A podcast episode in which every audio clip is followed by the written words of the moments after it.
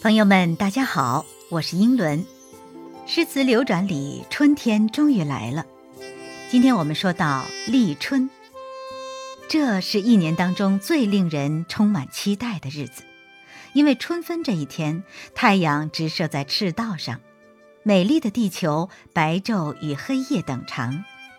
从明天开始，北半球白昼就每天更长一点儿，天气也会一天一天的暖和起来。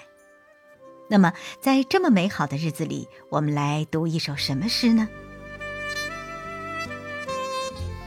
碧玉妆成一树高，万条垂下绿丝绦。不知细叶谁裁出？二月春风似剪刀。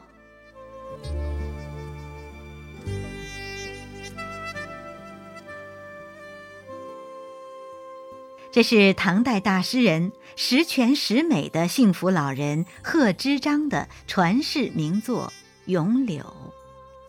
这首诗上过学的基本都背诵过，浅显直白、天真烂漫，像儿歌一样。其实你知道吗？这是贺知章在他八十六岁的时候写下来的。怎么样？是不是突然发现返璞归真、返老还童的美好呢？今天我们就来说一说诗狂贺知章的极品人生，那真是天选之子，凡人不能及呀。我经常说，人与人相比，真是犹如天堑。贺知章呢就是这样，他从小啊家庭优越，读书的时候年少有成。他三十六岁的时候，唐朝的科举制度恢复了。于是他就施施然上京去赶考，嘿，结果一下子就考中了状元。状元呀，各位朋友，咱们也说了好多的大诗人、大文豪了，对吧？有过目不忘的，有年少成名的，有世家子弟的，都说啊他们是进士及第，觉得可光荣了。还有像韩愈那样的，考来考去也考不上，复读了三次，终于考中了进士。但是后来又参加考试，还是三次不中，都跟他愁死了。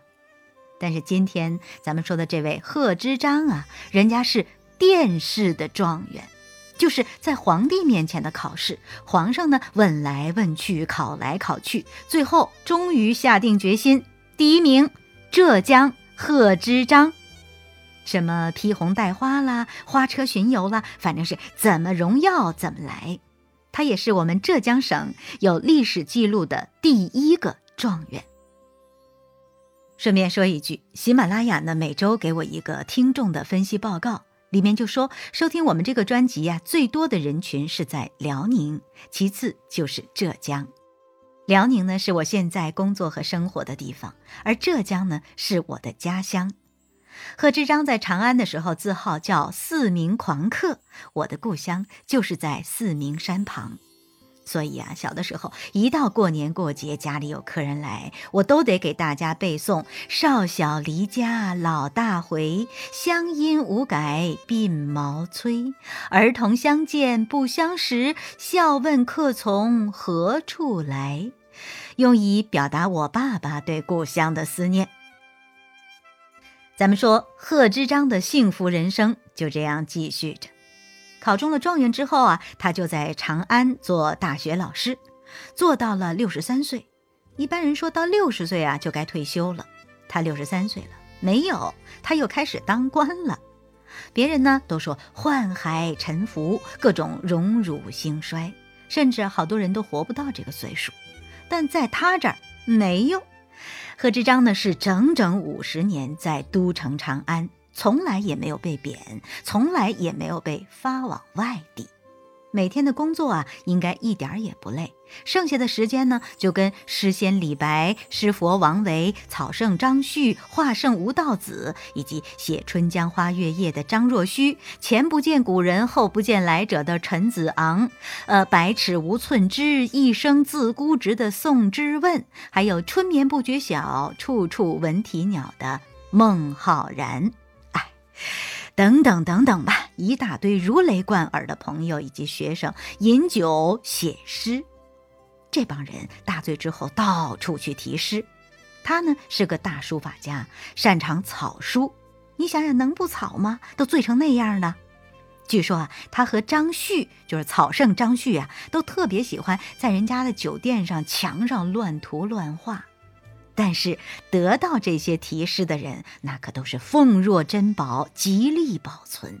据说有保存两百多年的题笔诗。哦，对了，就是他把李白推荐给唐明皇李隆基的。还记得我们前面穿越唐朝那一集是吧？定的时间刻度在七百三十年的前后。然后呢，我说李白呀，这个时候正在全国各地到处去游学，读万卷书不如行万里路呢。十二年之后，李白才来到了长安。对，就是在公元七四二年，李白来长安了，历史性的时刻呀。那么，李白和贺知章的相遇，到底会碰撞出什么火花呢？各位朋友，订阅这个专辑，下一集更新时你就会得到消息。我是英伦，一起来读诗吗？